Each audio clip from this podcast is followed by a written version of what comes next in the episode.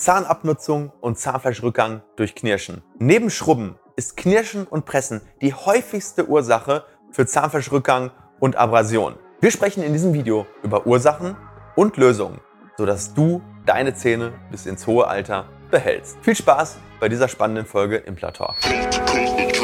Next level.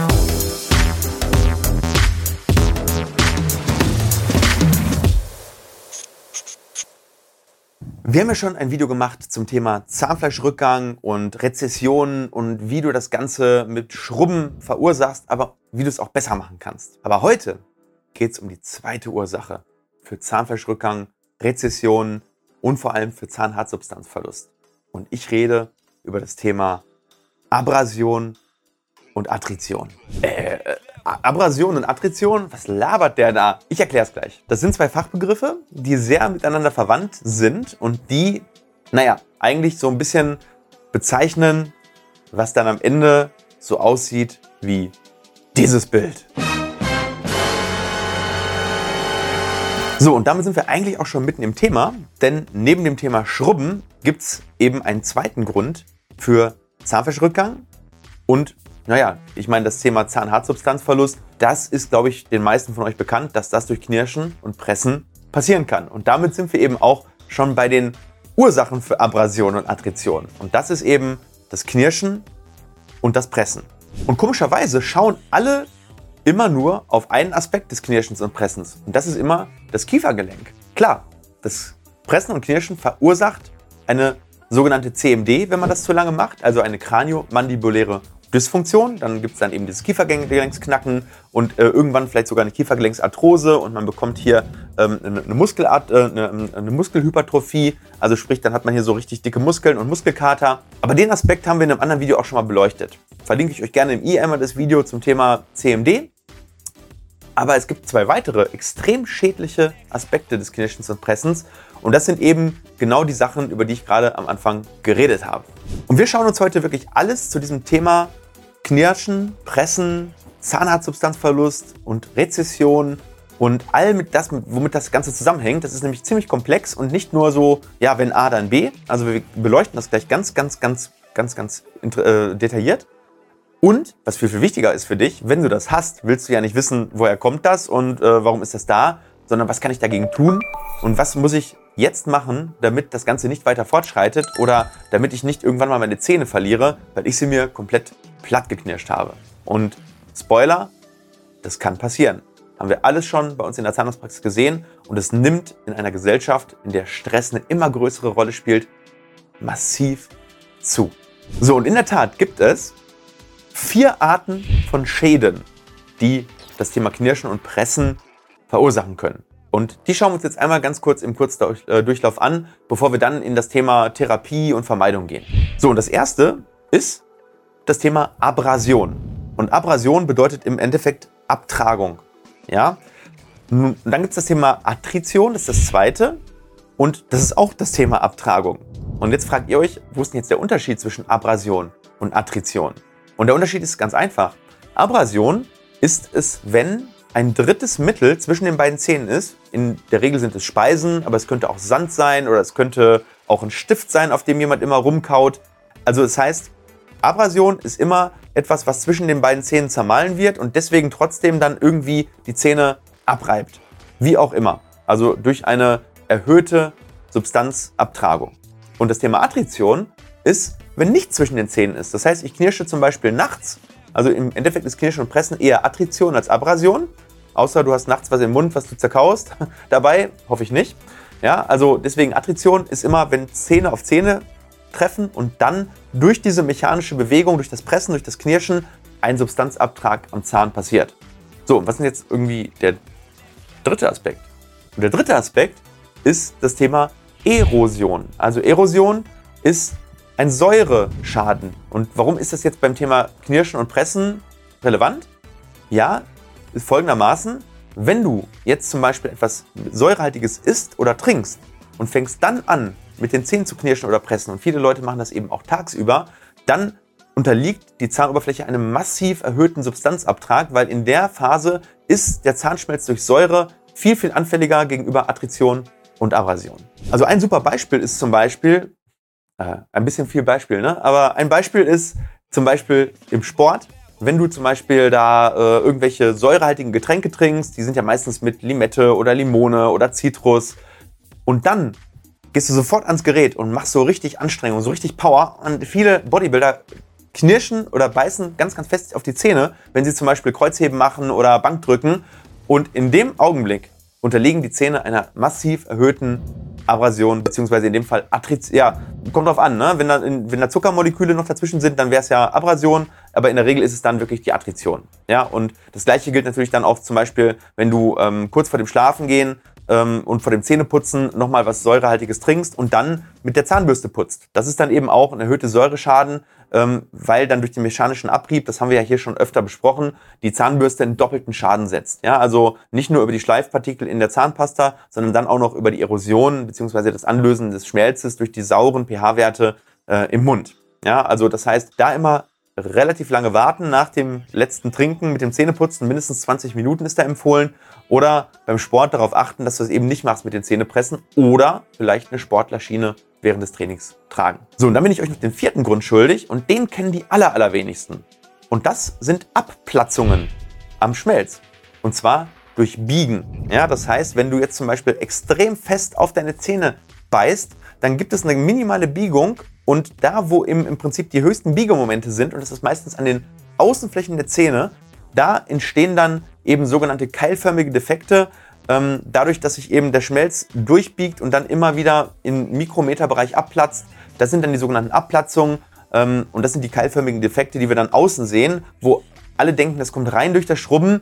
Nee, das kommt, das kann durch das Schrubben verstärkt werden oder es kann auch durch das Schrubben kommen. Es kann aber auch eben und vor allem dann, wenn, wenn, wenn der Schmelz noch intakt ist, dann kann man mit dem Schrubben eigentlich gar nicht so viel kaputt machen. Das passiert dann, wenn das Dentin frei liegt. Also in der Anfangsphase ist es häufig durch das Pressen und ich habe das selber, ja, ähm, wir blenden euch das natürlich auch hier mal ein, äh, wie solche Attritionsdefekte ähm, und wie vor allem aber auch diese Abplatzungsdefekte in Form von keilförmigen Defekten am Zahnhals aussehen. Und ganz, ganz wichtig ist, dass all diese vier Dinge sich gegenseitig verstärken und bedingen können oder eben im Zweifel auch isoliert auftreten können. Meistens sind es aber eben Kombinationseffekte, die sich dann eben gegenseitig verstärken und dann eben zu diesen klinischen Bildern der extremen Attrition, also des Abbaus von Zahnhartsubstanz und des Plattknirschens von Zähnen dann auch führen. So, und das Zweite, was ihr wissen müsst, ist, dass der Zahnschmelz deutlich, deutlich härter ist als das Dentin. Und das ist ganz, ganz wichtig wegen ein, zwei Dingen, die verhaltensbedingt eben dann zu Schäden führen können. Und das Ganze für die Nerds unter euch wird folgendermaßen definiert. Schmelz ist auf der Knopschen Härteskala etwa fünfmal härter als Dentin. Und die Knopsche Härteskala wird gemessen in KHN und da hat Schmelz einen Wert von bis zu, 100, bis zu 380 und Dentin hat einen Wert von circa 70. Also wie gesagt, ungefähr 5 zu 1.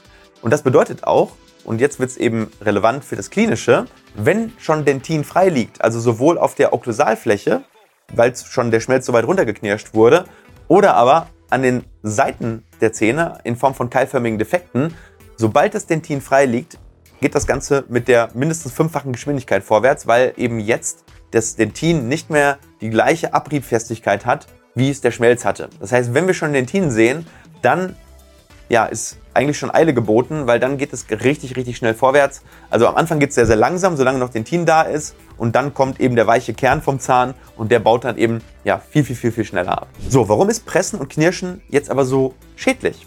Und das liegt daran, dass das Pressen und Knirschen häufig unterbewusst geschieht. Das heißt, beim Beißen üben wir ja eine sehr bewusste Kraft auf das aus, was wir eben kaputt beißen oder, oder klein äh, äh, kauen möchten. Beim Pressen und Knirschen, häufig nachts, ist das Ganze ja unbewusst und vor allem übt der Körper dann eine um ein mehrfaches erhöhte Kraft aus auf die Zähne. Das heißt, tagsüber würdest du niemals so feste zubeißen und auch niemals so unterbewusst oder so unbewusst, wie du es nachts beim Knirschen und Pressen tust. Und der zweite Faktor, der es dann eben nochmal deutlich schädlicher macht, ist die, ja, die, die, die Kontaktzeit zwischen den beiden Zähnen. Ähm, während wir beim Kauen immer nur sehr, sehr kurz Kontakt haben zu den Zähnen, und deswegen eben der Abrieb auch sehr, sehr gering ist. Mal davon abgesehen, dass wir die Sachen, die wir kauen, dass die meistens weicher sind als der Zahn. Ähm, was aber viel, viel wichtiger ist, beim Knirschen und Pressen, nachts wurde gemessen, dass die Kontaktzeit der Zähne sehr, sehr lang ist und deswegen natürlich im Prinzip Zeit mal Intensität gleich X. Ja, und X ist in dem Fall der Abrieb.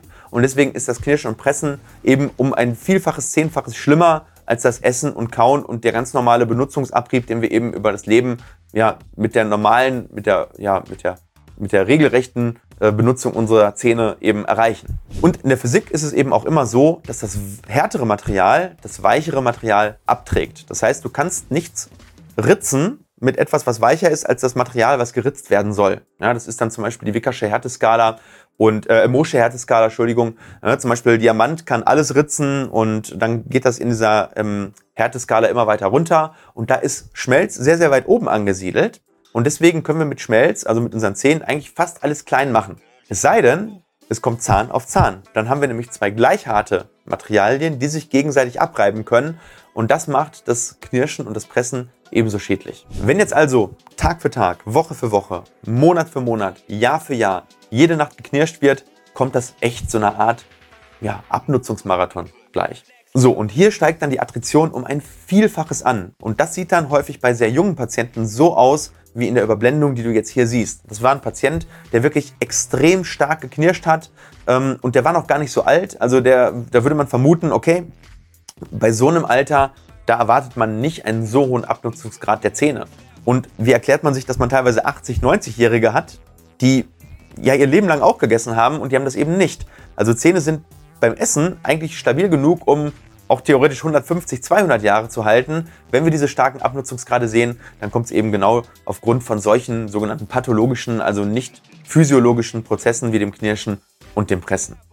Und wenn wir sowas haben wie auf dem Bild, was du gerade gesehen hast, dann müssen wir in der Regel auch den Biss wieder anheben, weil durch das Abknirschen senkt sich der Biss immer weiter runter, die Zähne kommen immer weiter zueinander, beziehungsweise der Unterkiefer kommt immer weiter zum Oberkiefer. Und bei diesem Patienten blenden wir dir auch einmal ein, haben wir zum Beispiel alles im Oberkiefer überkronen müssen und anheben müssen, um überhaupt erstmal wieder die alte Bisshöhe ja, komplett wieder zu restaurieren. Und das ist natürlich sehr aufwendig und auch teuer. In der Regel ähm, bezuschussen die Krankenkassen natürlich eine solche Bissanhebung dann, aber ja, Prothetik hat immer auch einen Eigenanteil und dementsprechend, wenn du das vermeiden kannst, dann äh, ja, solltest du es eben auch vermeiden. Ja, und das Schlimmste ist dann natürlich, wenn du die Kombination aus beidem hast. Das heißt, du hast sowohl eine Abrasion und Attrition auf der ähm, Kaufläche als auch Abplatzung und dann später auch Abrasion an den Außenflächen. Dann hast du die Kombination von, ja, von plattgeknirschten Zähnen und keilförmigen Defekten. Und ähm, ja, wenn man hier nicht aufpasst, wenn man dann immer weitermacht und immer weitermacht und dann auch noch schrubbt, dann kann es irgendwann sein, dass sogar der Nerv frei liegt oder der Zahn sogar frakturiert und dann auch wirklich verloren geht. Also wir hatten einige Patienten bei uns in der Praxis, die durch das Thema Abrasion und Attrition, also gar nicht durch Parodontitis und Karies, mehrere Zähne verloren haben. So, jetzt haben wir aber genug Horrorszenarien gemalt. Jetzt fragst du dich sicher, okay, ich knirsche vielleicht nachts oder, oder vielleicht knirsche ich auch nicht nachts und ich habe aber trotzdem diese Abriebe. Ähm, dann ist es schon ziemlich wahrscheinlich, äh, dass da nachts irgendwie was passiert. Was kann ich denn jetzt wirklich dagegen tun? Und da gibt es eigentlich eine relativ einfache Therapie, die auch wirklich überhaupt nicht aufwendig ist. Ähm, es gibt da noch ein paar mehr Sachen, die man machen kann, aber das allererste, was man in solchen Fällen macht, wenn man weiß, dass jemand knirscht oder presst, ist das Anfertigen einer sogenannten adjustierten Aufbissschiene für nachts. Ja, das heißt, du bekommst für nachts so eine kleine Kunststoffschiene, blenden wir dir einmal ein, siehst du, ist so ein, aus, so einem aus, aus so einem durchsichtigen Kunststoff. Da gibt es dann verschiedene Arten. Es gibt weiche, es gibt harte und dann gibt es so, so Hybridmodelle, die vielleicht innen so ein bisschen gepolstert sind und außen hart sind. Und die wird dann nachts getragen und das bietet natürlich dann extrem viele Vorteile. Nämlich erstens, es findet keine Abrasion und Attrition mehr statt, weil die Zähne, also Attrition geht dann ja nicht mehr, weil du hast ja eine Zwischenschicht zwischen den beiden Zähnen aber auch Abrasion geht nicht mehr, weil die Schiene ist aus einem weicheren Material als Schmelz oder Dentin. Und wir haben ja gerade gelernt, dass weiche Materialien härtere eben nicht abtragen können und somit trägt der Zahn die Schiene ab und nicht umgekehrt. Bedeutet natürlich auch, dass die Schiene ja wie so eine Art Autoreifen sich immer weiter abnutzt von Tag zu Tag, von Kilometer zu Kilometer und dann irgendwann erneuert werden muss. Das heißt, so eine Schiene ist nichts für die Ewigkeit sondern die erneuern wir bei starken Knirschern dann immer alle zwei, eins bis zwei Jahre, bei so leichten Knirschern alle zwei bis vier Jahre. Und der zweite Vorteil ist, das Thema Abplatzung wird dadurch auch verhindert, weil die Schiene hat ja eine gewisse Dicke und einen gewissen Dämpfungsgrad und wirkt also nicht nur wie ein Autoreifen, sondern sie wirkt auch noch wie ein Stoßdämpfer. Das heißt, du hast eine wirkliche Stoßdämpferwirkung in dieser Schiene und im Endeffekt können dadurch dann die Biegemomente, die sonst auf den Zahn voll durchschlagen würden, abgefangen werden. Also die Schiene ist ein sehr, sehr gutes Heilmittel gegenüber Abrieb und auch gegenüber dem Thema Abplatzung, also keilförmigen Defekten. Und natürlich ist es auch eine Therapie für das Thema CMD, also für das Kiefergelenk. Ähm, das ist manchmal aber nicht mal ausreichend. Da kommen wir gleich zu, was es sonst noch für Möglichkeiten gibt. Aber die Schiene ist erstmal das mit, mit, mit Abstand wichtigste Hilf Hilfsmittel. Wichtig ist, dass die vernünftig gemacht wird, dass die Okklusion stimmt, also dass die Bisslage richtig erfasst wird und die Kontakte auf der Schiene auch ähm, ja, gleichmäßig sind und nicht dafür sorgen, dass du nachher äh, eher eine CMD bekommst, als dass du sie damit bekämpfst. So, die zweite Möglichkeit, die auch noch sehr, sehr wichtig ist, wenn das Knirschen sehr ausgeprägt ist, ist das Thema Physiotherapie. Das heißt, nachdem du so eine Schiene bekommen hast, und da werden wir demnächst wahrscheinlich auch noch einige Videos zum Thema Physiotherapie machen, in Kooperation mit ähm, einer befreundeten Physiotherapiepraxis. Ähm, das Thema Physiotherapie und manuelle Therapie mit Wärme, Kälte und verschiedenen, ähm, ja, verschiedenen Aspekten ist extrem hilfreich in Bezug auf, das, ähm, ja, auf die Therapie von CMD. Weil häufig geht mit der CMD auch eine muskuläre Verspannung einher. Und um diese ganze Verspannung zu lösen und diesen Zyklus zu durchbrechen aus dem Stress nachts, ähm, kann es sehr, sehr stark helfen, eine Physiotherapie zu machen. Und die verschreiben wir gerade bei den Patienten, die dann eben eine, eine stärkere Symptomatik haben und sehen dann da ähm, häufig auch eine Verbesserung. Das muss man natürlich immer wieder mal wiederholen. Dann werden immer wieder mal äh, manuelle Anwendungen aufgeschrieben und ja, das führt dann eben dazu, dass die Muskel Muskulatur sich relaxiert und nachts eben auch nicht mehr so viel geknirscht wird. Und dann, wenn das immer noch nicht hilft, dann muss man härtere Geschütze auffahren. Dann kann man zum Beispiel medikamentös therapieren. Da gibt es sogenannte Muskelrelaxantien bzw. Medikamente, die die äh, Muskelspannung ähm, runtersetzen. Aber das sind dann natürlich schon etwas größere Geschütze und die sollten erstmal nur dann aufgefahren werden, wenn die konservative Therapie mit Schiene und Physiotherapie ähm, nicht zum Erfolg führt. So, und zu guter Letzt kann man natürlich noch überlegen, wo kommt das Knirschen überhaupt her? Habe ich Stressfaktoren in meinem Leben, die ich eventuell irgendwie beseitigen kann, die mich stören, die vielleicht auch irgendwie unverarbeitet sind, also gerade auch Traumata aus der Kindheit, führen häufig auch zu einer Stressbewältigung, gerade nachts. Ne? Also wir Menschen sind darauf ähm, ja, ausgelegt, unseren Stress auch teilweise nachts zu bewältigen. Ja, aber auch gerade wirklich akute Stresstrigger, die ich im Leben habe, sollte ich evaluieren, mal überlegen, gibt es da psychologisch was, was ich tun kann? Gibt es da was in meinem Tagesablauf, was ich tun kann, um nachts vielleicht entspannter ähm, ins Bett zu gehen und dann vielleicht auch weniger zu knirschen. Ja, also weil die Schienentherapie und, und die Physiotherapie ist im Ende des, am Ende des Tages nur eine Symptomtherapie. Es ist zwar besser als gar keine Therapie, aber normalerweise wäre es natürlich zielführender, an der Wurzel anzusetzen. Klingt gut und einfach, ist es aber in der Regel nicht so wirklich. Also dementsprechend, wenn du da Baustellen hast, schau mal, ob es da irgendwie was gibt, wo dir jemand helfen kann, ein Psychologe oder irgendwie, ja, ob du selber vielleicht in deinem Verhalten und in deiner Lebensgestaltung was tun kannst.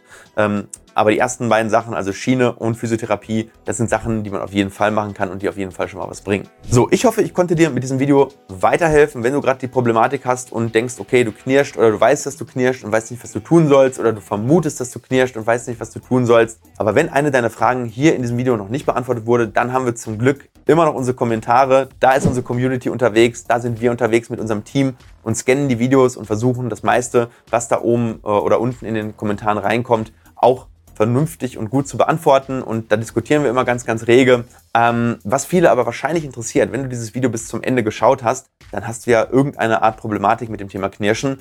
Teil doch unten mal deine Story. Ja? Warum knirschst du? Warum denkst du, dass du knirscht? Hast du eine Schiene? Hilft dir diese Schiene? Hast du eine Physiotherapie? Hilft dir die? Wenn ja, was hast du gemacht? Also teil deine Story, weil ich glaube, dass ganz viele Menschen unter diesem Video schauen werden und gucken möchten, kann mir da vielleicht jemand eine, eine echte Story erzählen, einen, einen echten Erfahrungsbericht, weil das ist natürlich nochmal mindestens genauso viel wert, was das, was ich dir hier erzähle aus der Theorie. Und wenn du das Video cool fandst, wenn du den Kanal cool findest, dann freuen wir uns wie immer, wenn du uns ein Like gibst, ein Abo gibst, ja, und vielleicht das Video teilst, denn wir machen Deutschland schlau beim Zahnarzt und nicht nur Deutschland, sondern hoffentlich die ganze Welt. In diesem Sinne, liebe Grüße und bis bald, I don't care.